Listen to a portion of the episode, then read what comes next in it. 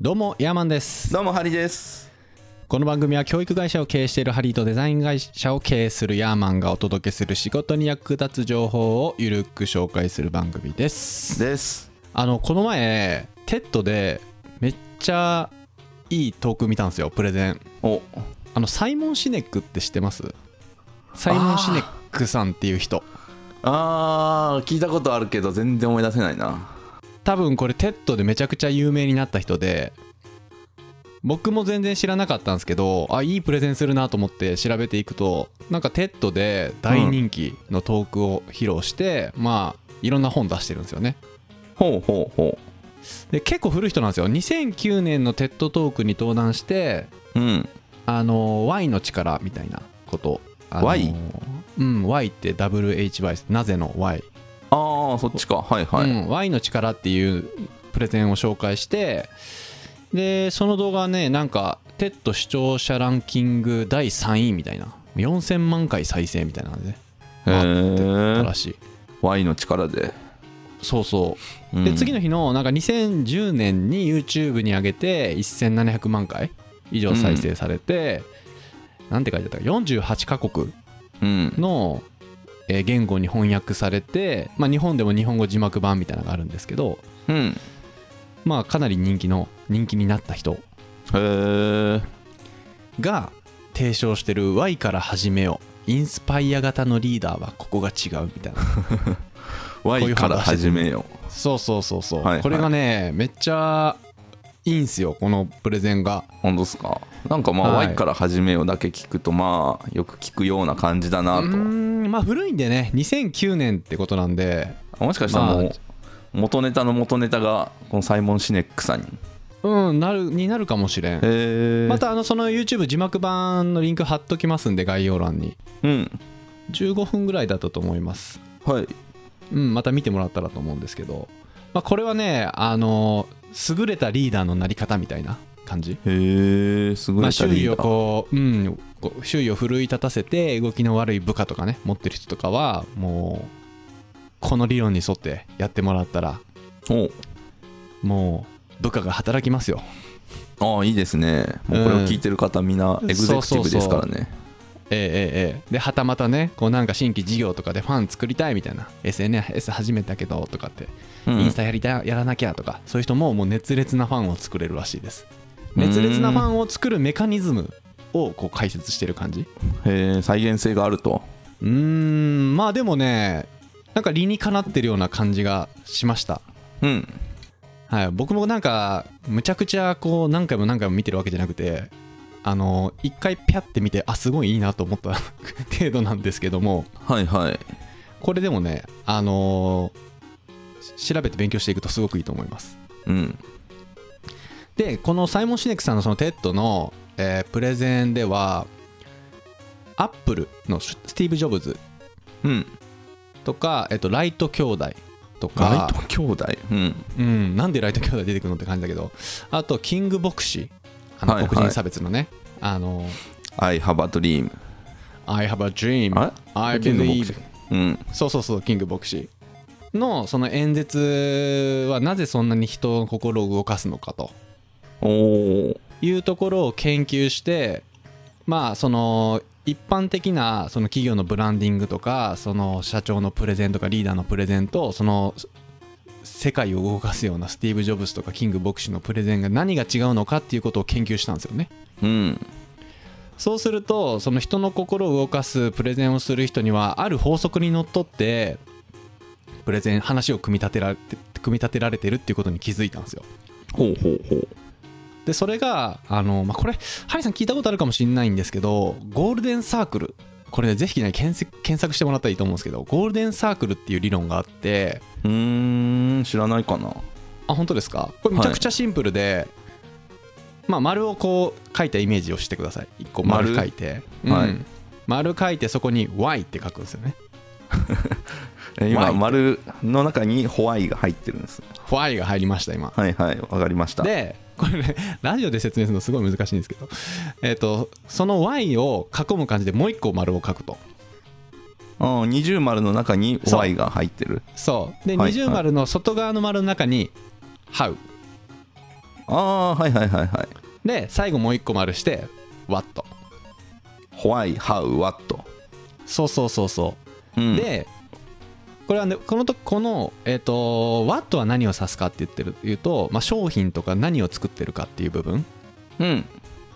で How はそれをどのように作っているかっていううん部分で Why はなぜ作ってるかっていう部分理論ですね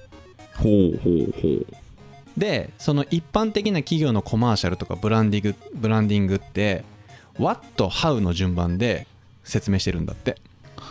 何をどのよどうのにように作ってるか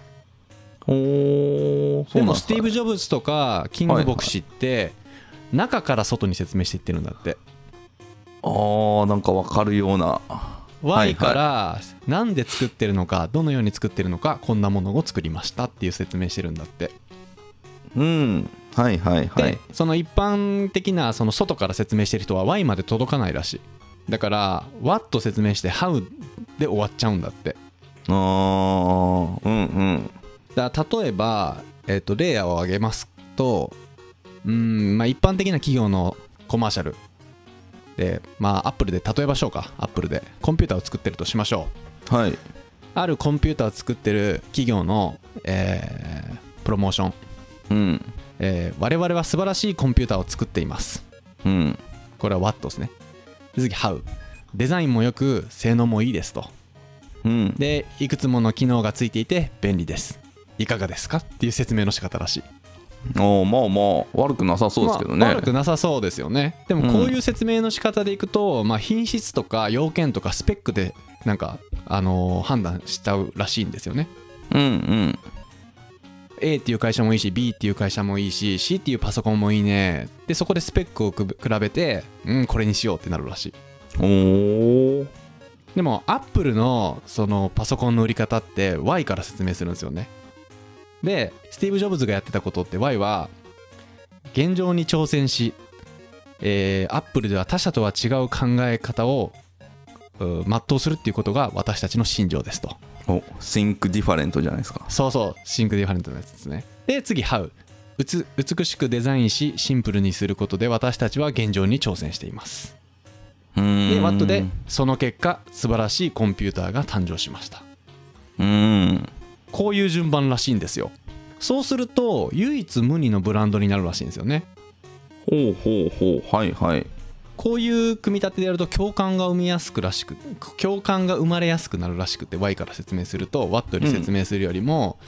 こう感情に訴えかけるからその熱烈なファンとか、まあ、唯一のブランディングとかもうここじゃないとダメだみたいな感情が生まれてくるらしい、なんもなんかわかる気がしますねうん、だからねこのサイモン・シネックさんはこう Y から始めようみたいな本出しててこれがもうベストセラーになってるよねへえ本が出てるんですね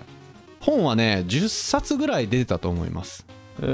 えいろんな本出してですねもうこの人もう超人気プレゼンテーターみたいな風になってるから2009年の TED トークで、まあ、大企業のその講演とか結構アメリカの軍隊とかのチーム編成みたいなところでも登壇してるらしいへえうそんの優れたリーダーのなり方みたいなねうんうんぜひぜひもうね全部語ることできないんですけど今回この回でぜひぜひチェックしてほしいんですけどまあ Y から始めると何が違うのとうんいう感じですけどこれキング牧師も同じでキング牧師もさあれで黒人差別っていつだったっけ1960何年とかですよね確か90年代だったはずですよねあれはですよねで、うん黒人差別であの苦しんでる人とかっていっぱいいたんだけどなんでキング牧師にはみんな同調したんかっていうとうんあの人も Y から組み立ててたらしい演説を研究していくとほうほうほううん、その、まあ、いわゆるあれですよね有名なフレーズ「I have a dream」うんで「I believe people」「I believe salary」みたいななんかこう信条を信じている人々を信じるみたいなこう信じる信じる「I believe」「I believe」「I believe」みたいな、うんうんうんそういう組み方がその理念から組み立てていったんですよねへえそうするとあのワシントン通り通りがもうめちゃくちゃ埋まったらしいですよねあそうなんですかキング牧師のそうそう演説を聞こうと1963年だったかな夏のさ20ワシントン通りをが25万人埋め尽くして、すごいっすねうん、その演説するっていうさその日にちをチェックするウェブサイトとかもないわけですようんだけど25万人の人が来てしかもそのうちの25%が白人だったらしいですからね、あそうなんですかそうえそれ白人の人も聞きたいと思って来てたんですかそうその人たちも聞きたいしやっぱ行動を起こしちゃったんでしょうね、へーあの人なりに。あもう、うん、共感してそうだからその共感するっていうところがすごく大事らしいんですよね。でそれがうん Y から始めるその理由で、このサイモン・シネックさん曰くこれってなんか普通さそういうブランディングとかさそのリーダーの何チームマネジメントって結構心理学を使いがちらしいんですけど、うん、うんサイモン・シネックさんは生物学を使ってるらしいんですよね。生物学バイオですかそうそうで人間の脳ってそのホモ・サピエンス俺らホモ・サピエンスじゃないですか僕らうんそのホモ・サピエンスの脳みその構造上そのあの3つの構造からなるらしいんですよ脳みそってお大きく分けるとねでうんその3つの構造がこのさっき言った30丸の Y と How と What にめちゃめちゃ対応してるらしいへ対応してるらいしい、うまいことにねほでその人間の脳の大脳神大脳神皮質っていう部分があるらしいんですけど脳み脳みそにねううんここがそのワットの部分をキャッチする部分らしい脳みそのほう具体的な情報をキャッチしてそのそこの部分は言語を操るんだ言語をこう司ってる脳みその部分でその例えば A っていうパソコンはこうこうこうでこういうスペックがあってが画質も綺麗だ B っていうパソコンはこうこうこうで音質も綺麗だってでそこの A と B を比べてどっちがいいみたいな判断をするのはその大脳皮新大脳新皮質っていうところでやるらしいうんうんうんでもう一個の、あのーこ深い構造のところで大脳辺縁系っていう部分があるんだって脳みそには変円形ね大脳辺縁系、はでいここがその感情とか忠誠心を司ってる部分なんだってほうで本能とつながっててここが人間の行動を促すらしいうんむしろうん人間が行動する時ってここの大脳辺縁系がビビビって反応きて人間って行動するらしいへえうんうんでこの大脳変形っていうのは言語を司らないらしい言語を処理するのは大脳新皮質で言語っていうその文字情報はここの大脳変円形では処理できないらしくってうんだからここがなんか直感とか本能らしいなんかこれあんま好きなん好きじゃないんだよなみたいな部分は大脳変円形が処理してるんだってへえ拒絶してる部分うんでこのサイモン・シネックさんのこの Why How What の30丸ですよねうんこれなんかゴールデンサークル理論っていうらしいんですけどこのゴールデンサイクル理論っていうのは、まあ、直接大脳変異系に語りかける方式でその人間の生物学的にも理にかなってるとうーんいうことですねなるほどいやこれが面白いなと思ってで別にその経営者とかそのなんか事業をやってる人とかじゃなくてもこの Y を定めるっていう行為が結構価値あるなと思ってて自分の人生にねなんで自分が生きてるのかとかっていうのもさうんその自分の中で設定すると人生楽しくなるんじゃないかなと思ってねなんか悩むこととか少なくなりそうじゃないですかなぜを考えていくとそうそうそうなんで自 なんで俺生きてんだろうとかさ深いけどね うんそういうこと考えるとなんかすごいいいのかなと思ったりしてでねその TED トークであのサイモン・シネックさんがもう一つ言ってたあのーことがあって人間ここれも俺すごい面白いなと思ったんですけどこれマーケティングの話なんですけどうん市場に物を売った時にそのターゲットっていうのは、え4つじゃない5つか5つのカテゴリーに分けれるらしいんですよ5つそうでちょっと今から5つ言うんですけど、はい全体の上位2.5%がイノベーターっていうああはいはいはいでその2.5%の下にアーリーアダプターって言って13.5%の人たちがそう呼ばれるらしいうんでこのイノベーターとアーリーアダプターっていうの2つの層を足せばちょうど16%になるんですけどうんこの人はなんか市場に新しいものが出た時にすぐに飛びつく人その、うんうん電波ビンビンの人その新しいアップル13とか出てきた時になんかもう13 6時間とかはい7時間とか並ぶような人たちうんうんいますよね、はいいますよね、なんか100インチの壁掛け液晶テレビでをなんか400万とかで買うような人たち、ああ 3D テレビとかを買っちゃった人ですねそうそうそうそうそうそうまあこういう人たちがいてるとでえっ、とその下にアーリーマジョリティっていうのが34%いるらしいここが結構なボリュームなんですけどでその下にレイトマジョリティこれも同じく34%ですねうんでその下にラガートって言って16%はいはいいるんですようんでこのゴールデンサークル理論で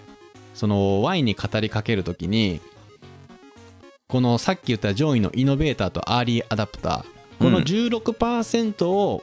超えてアーリーマジョリティの34%まで届かすことがすごい重要だっつってた。おおはいはいはいうん、でこのイノベーターとアーリーアダプターが16%なんでその今晩上がだから15とか18%を超えるところからがすごく浸透して売れていくらしい。おなんか昔流行った「キャズム」とかいう本でうん似たようなことあをで言もってそのましそたのねことも言ううんそれを言ってましたわキャズムの話してましたはいはいサイモン・シネックさんがで俺これ聞いた時にさこのイノベーターとアーリーアダプターって2.5%と13.5%で足したら16%とうんで一番そのターゲット市場のマーケットが大きいアーリーマジョリティ34%とレイトマジョリティの34%足すとさ68%じゃないですかはいであのーむちゃくちゃ疎い人たちもう新商品に興味ないとうん買い物もあんましないみたいな人たちがラガート16%なんですけどこれ全体で見たら2対6対2になってるんですよねおおあれじゃないですこかのあの働きアリの法則だそうそうなんですよこれ働きアリの元ネタなってんじゃないと思ったんですよねはいはいはいでもそうかってこの働きアリのさ法則って2対6対2でアリの10匹のアリをこう虫かごに入れて観察したとうんでそのうち2匹は超働くとうんでもう2匹は全然働かないとうんで6%えっと2対6対2の真ん中のうん6匹のアリがものすごく重要でこの6匹っていうのはどういう行動をするかっていうと近くにいるやつの真似をするんよねおおほうほうほうんだからその研究した人は、まあ、2対6対2の割合でアリを育ててますとでけん観察してますとで20%が全然働かないからそのアリを虫かごから出したんですよ働かないやつをねううんそうすそうしてまた観察してるとまた2対6対2の法則になって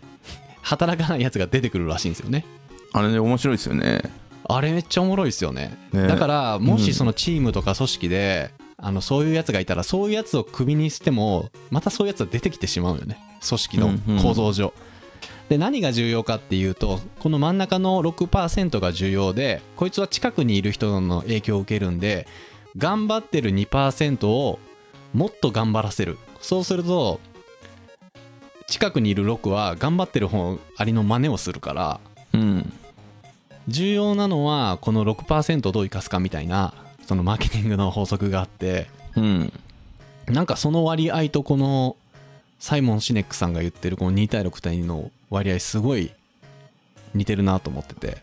ほうほうほうほうだからそのサイモン・シネックさんもラガートはもう眼中に入れ入れてないよねそのイノベーターとアーリーアダプターを活用してアーリーマジョリティとレイトマジョリティ、その先端を走ってるに20%を使って真ん中の腹の部分ですよね60%を取り込めっていう提唱をしてるんですよほうはいはいはいそのマーケティングでもねだからまずはイノベーターに売ってそこからアーリーアダプターに売って15から18%の今晩上を狙っていくとうんこれが超えることができなかったら Y が弱いってことだよねだからここを超えるぐらいの Y で Y のブランディングをしすればそのアーリーマジョリティとレイトマジョリティの6割には届くからっうんていうことを言ってるんですよだからこれってなんかその2対6対2の法則もこれが元ネタになってんのかなとかねおおどうなんですかね思ったりもするんですけどだから組織のマネジメントにもこれ活かせるってことですよこの法則はうんうんうんうんだからもしね今あのこれ聞いてくださってる方でチームとかなんか事業やっててはい全然動かないやつがいてめっちゃ頑張るやつもいて、まあ、2対6対2の割合になってると思うんですよ分かんないけどスチームの人数にもよるけどね、はいその頑張らないやつを切り捨てるよりもめっちゃ頑張ってる人をもっと頑張らす方がいいチーム的にああなるほどなっているうほど話があるんですよ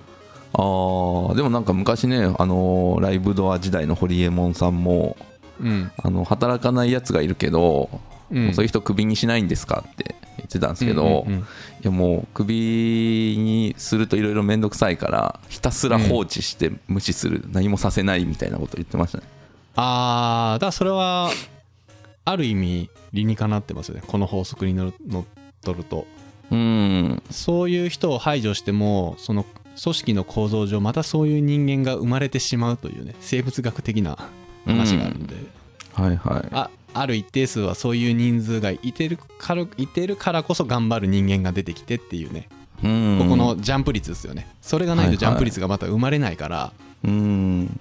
あいつばっかり頑張っていい思いしてとか言ってサボるやつが出てくるんですよまあ出ますよねうんはあだからね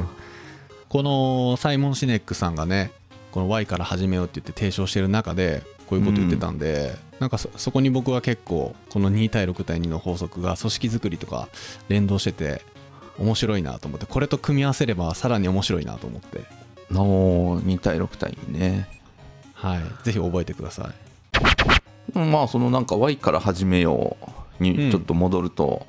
い、うんそのまあ CM とかそうしたらいいと言われてるのになんでしないんですかねなんでしないんすかねでもさこれしてる人ほんと少なくない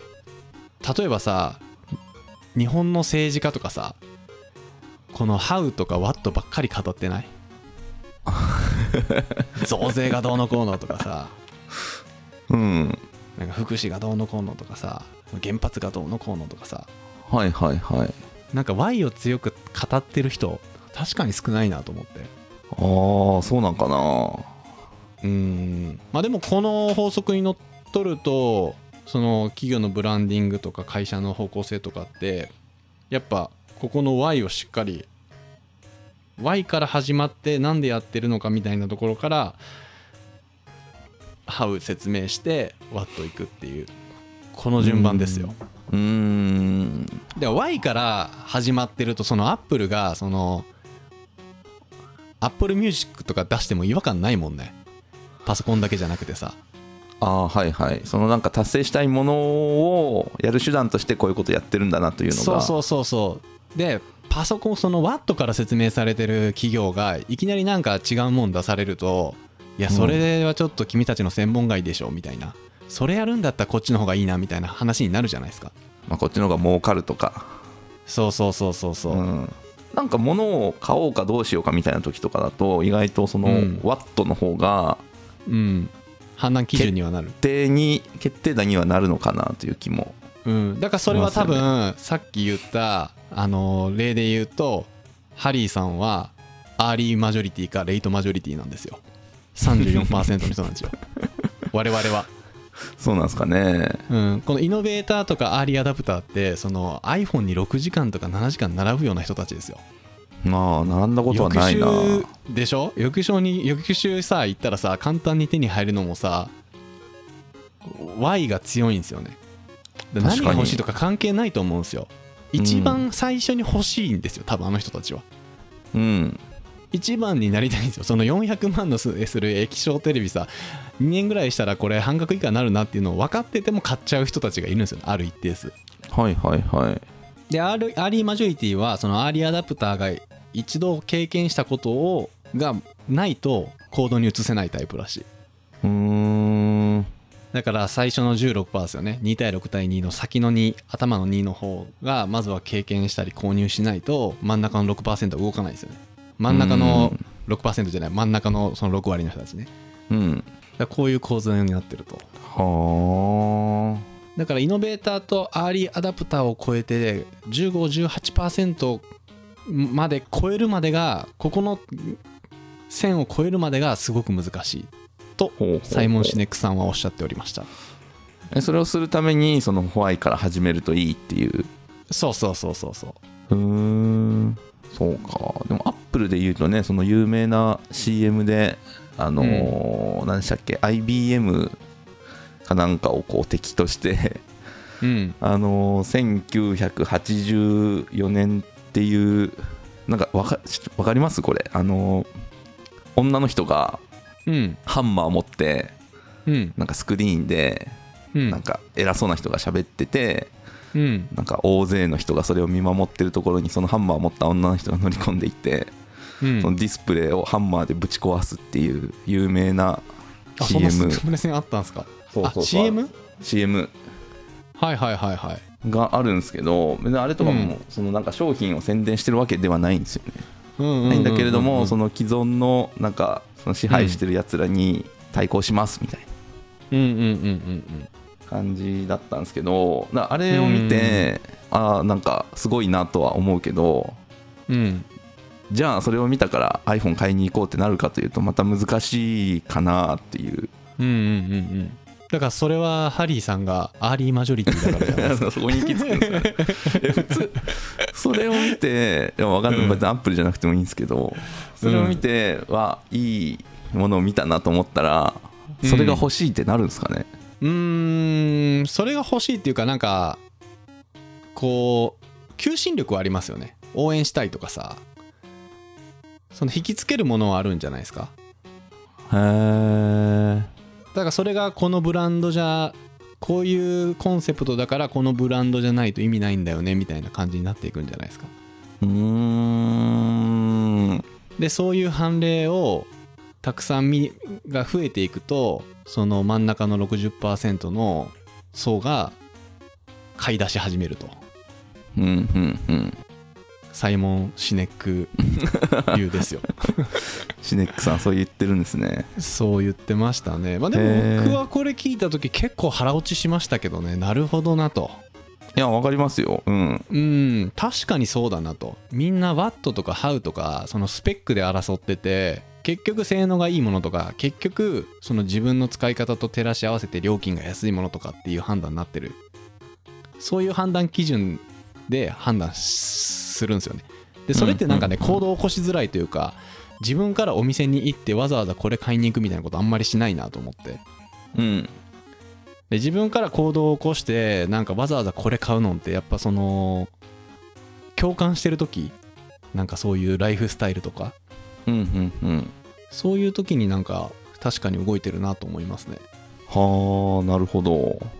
結構最近あんま見てないけど CM 好きなんですよねうんうんうん最近のやつであれ知ってますあのプレモルのうん暴れる君が出てる CM うんあ知らないなんだったっけな無言の父たちみたいな名前ほうのほうほ一時期ねツイッターですごい話題になってたんですけどううんお父さんあるあるみたいなうん CM なんですよ、うんで無言の父たちって言ってうん多分小山さんも経験あるかと思うんですけど保育園にうん送り迎え子供のうんした時うんに、まあ、他の見たことあるかもそおれ父さんいるじゃないですか。はいはいはい はいでこのおお母さん同士だと「いやどうですか?」うんみたいな会話が始まるんですけど、うんお父さん同士は「あうっす」みたいあなーだけそうでそう何もしないみたいな。うんうんうん、だからそれが別に悪いと言ってはないんだけれどもうんなんかそうい共う感はすごい得られますよねそうあれいや僕も見てわかるーと思って、いやめっちゃわかるなんかさ今そのマーケティングとかブランディングで注目されてるのがさストーリーテリングって知ってます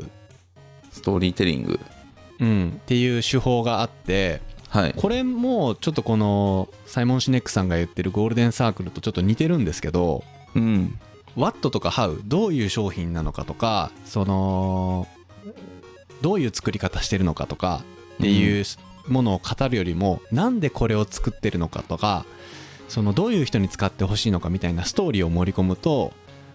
えー、とスタンフォード大学のなんか名前忘れちゃいましたけど賢い大学の人がそれを研究してて、えー、となんか同調率が22倍になるとか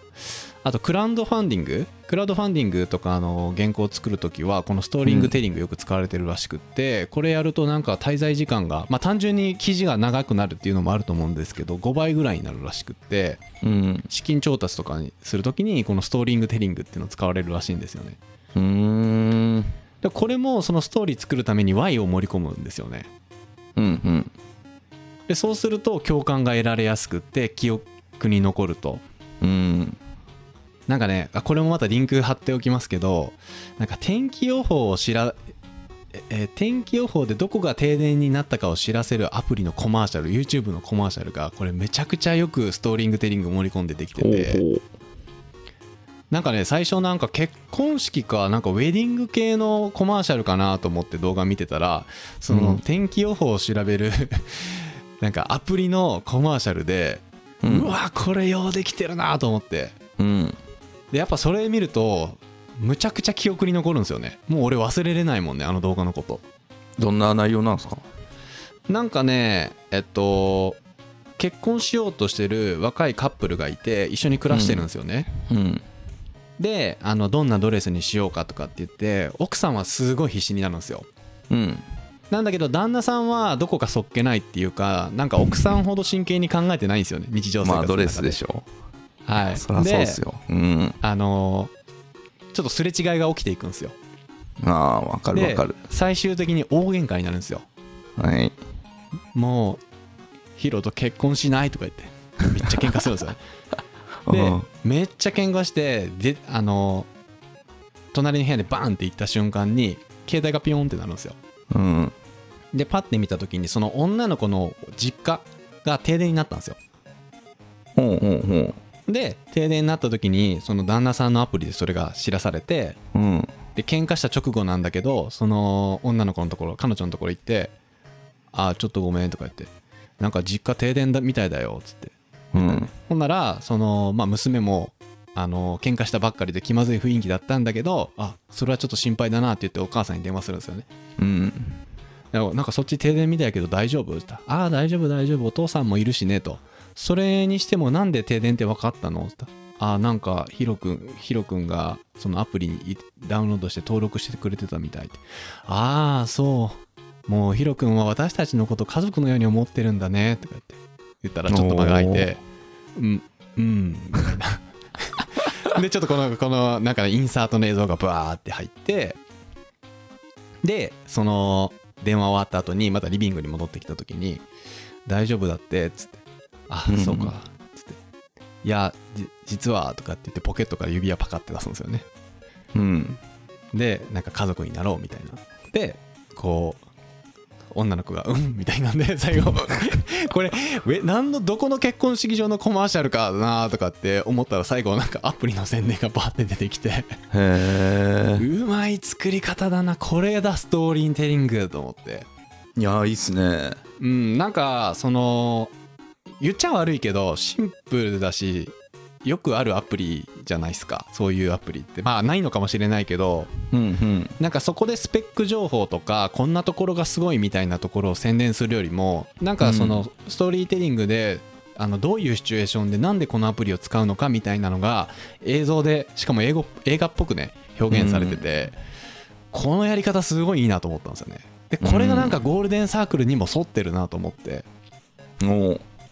うんすごい面白かったこれもあのリンク貼っときますんでこれ絶対見てください皆さ んあのめちゃくちゃおすすめの動画ですね、ほうほうほうあの感動するとかじゃなくてよくできてるそのマーケティングとかブランディングっていう部門あの視点で見てほしいしかも演技も上手やしなん か、うんうん役者さんの演技がねなんかすごいリアルで良かったですねということでね今日はまあテッドでバズった2009年にバズったサイモン・シネックさんのゴールデンサークル理論というものをご紹介させていただきましたゴールデンサークルはいはいなんかね、こう優秀なリーダーの、まあ、できるリーダーはここが違うって感じですよね。スティーブ・ジョブズとかキング牧師が使っていた、まあ、シンプルな手法なんで、皆さんの、えー仕事や人生の何かに取り入れてみてください。うん何かが変わるかもしれません。うんはい。ということで、えー本日も最後まで聞いていただきありがとうございます。今回の感想をメールまたは Apple Podcast のレビューでお待ちしています。2人でコメント欄を全て読んでいますので、今後の番組をより良くするためにあなたの感想をお待ちしています。していますそれではまた来週お会いしましょうさよならさよなら兄弟番組の「ゴロゴロ企業ラジオ」ではハリーが企業やスタートアップに役立つ情報をゆるーく紹介しています概要欄にリンクを貼っていますのでこちらもよろしくお願いします